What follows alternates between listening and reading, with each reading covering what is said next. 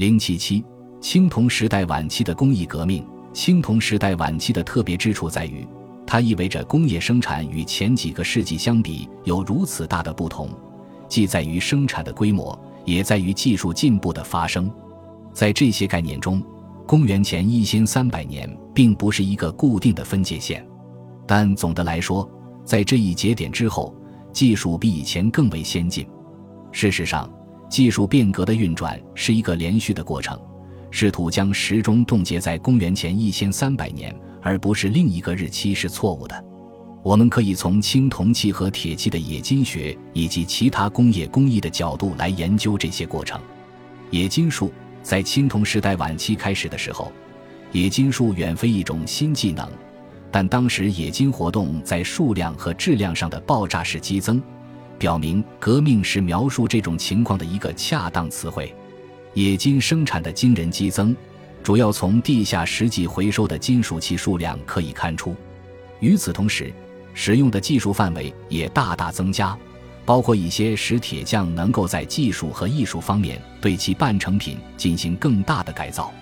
从公元前一千三百年开始的数百年间，最重要的冶金工艺与铜和锡有关，它们被制成青铜。公元前一千年之后。铁日益占主导地位，在某些地区，例如斯堪的纳维亚半岛和爱尔兰，黄金也得到了一定的采用。其他金属，尤其是铅，也被使用，但在这一阶段使用量很少。在这一时期，以及随后的整整七个世纪，对金属的需求必然决定了青铜时代社会的大部分工业活动。对阿尔卑斯山、喀尔巴阡山脉、巴尔干半岛、爱尔兰。以及众多小型矿床的铜矿资源的系统开发，明显是从上一时期延续下来的。事实上，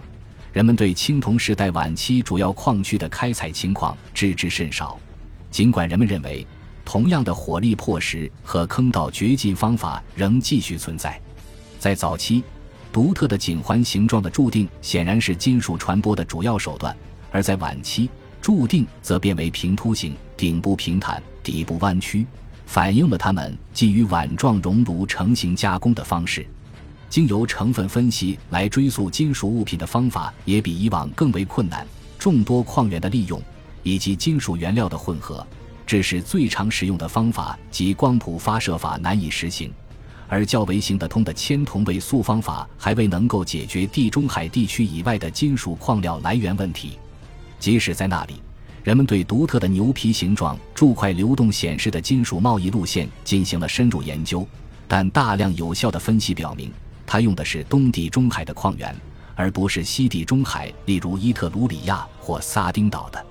在这一时期，用于青铜制造的锡的来源并不比前一时期更清晰，但候选的康沃尔、布列塔尼、德国和前捷克斯洛伐克的矿山、西班牙和意大利的某些地区。仍旧是保持不变的，在地中海地区，所有的迹象都表明锡是从东方而不是从西方获得的。但对于中欧、北欧和西欧来说，被更多利用的肯定是当地的资源。与铜相比，要确定锡的来源地更为困难。但锡矿的有限分布意味着，在任何情况下，金属的来源只有几种可能性。就黄金而言。爱尔兰和喀尔巴阡山脉产地可能持续向金匠及其用户提供数量惊人的贵金属，特别是在爱尔兰、德国北部和斯堪的纳维亚半岛出现了大量优质的黄金制品。如此大量的材料在当时和现在一样被高度重视，它的流通肯定对当时的经济产生了惊人影响，不仅是在整体上，而且在个人财富分配和展示身份的能力方面。一旦获得原材料，铸造工匠就必须把它们变成顾客所需要的物品。在这一领域，新技能也得到了应用。迄今为止，金属制品大多是用金属或石头制成的两件式模具铸造的，而现在开始使用多件式模具，并且越来越多地依赖失蜡铸造法。前者的典范为华丽的青铜乐器，爱尔兰的号角和丹麦的小号。后者的典型样本为撒丁岛或瑞典的精美小雕像。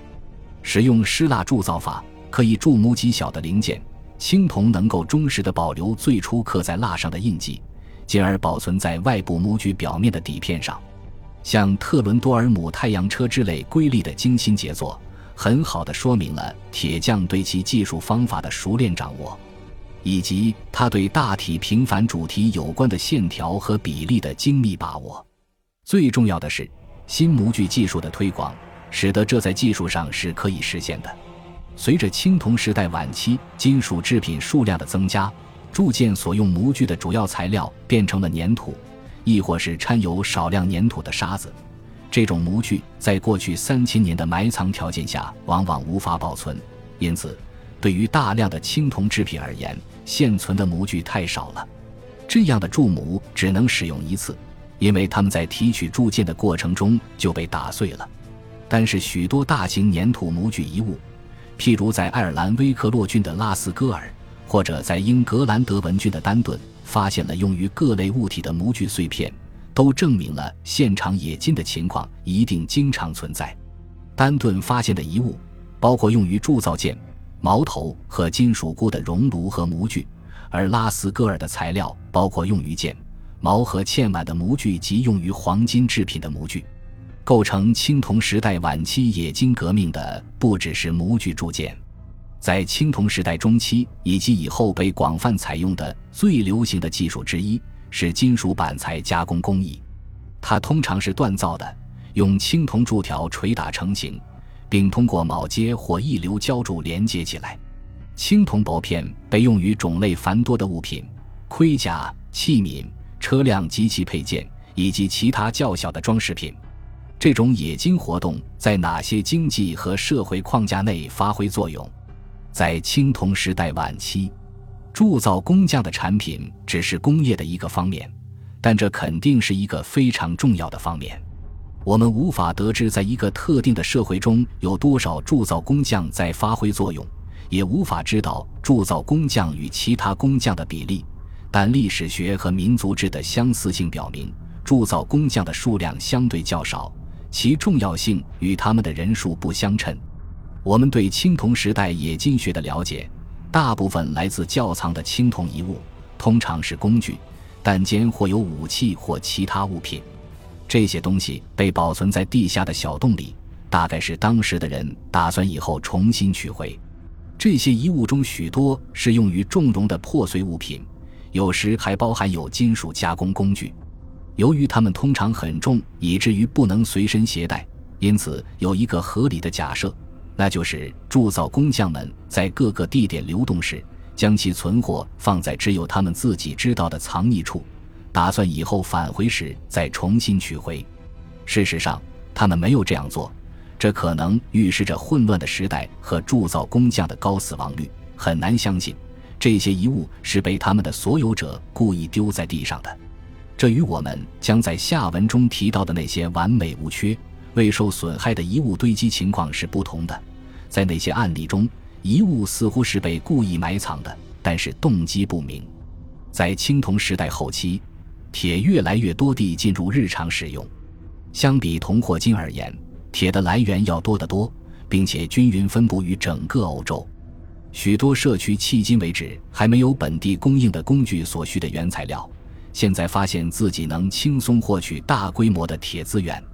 在低洼地区，那里的铁与粘土和沙结合存在于碳酸盐矿石中；或者在高沼地和泥炭区，那里存在有沼铁矿。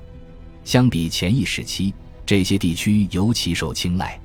随后的几个世纪里，在中欧和北欧，铁的变化只在数量上变得显著，但在南部可以用铁制造各种各样的物品。从伊利里亚地区或意大利墓葬中的遗物可以看出这一点。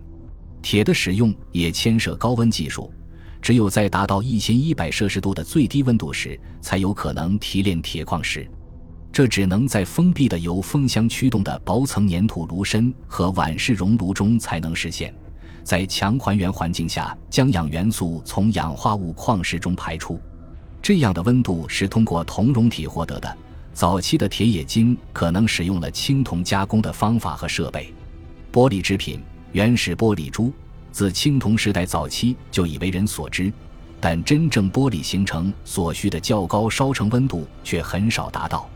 当这确实发生时，实际上创造出来的玻璃物品只有珠子。尽管在埃及和近东，诸如容器和各种饰品类的精致物品正在生产中，在意大利北部波河流域的弗雷特西纳，发现了部分和完全成型的玻璃珠、粘附有玻璃的干锅以及不完全熔融的玻璃原料，这具有非常重要的意义。上述玻璃的分析成分更是表明，这种材料是属于本地的构造类型，而不是由近东贸易商带来的。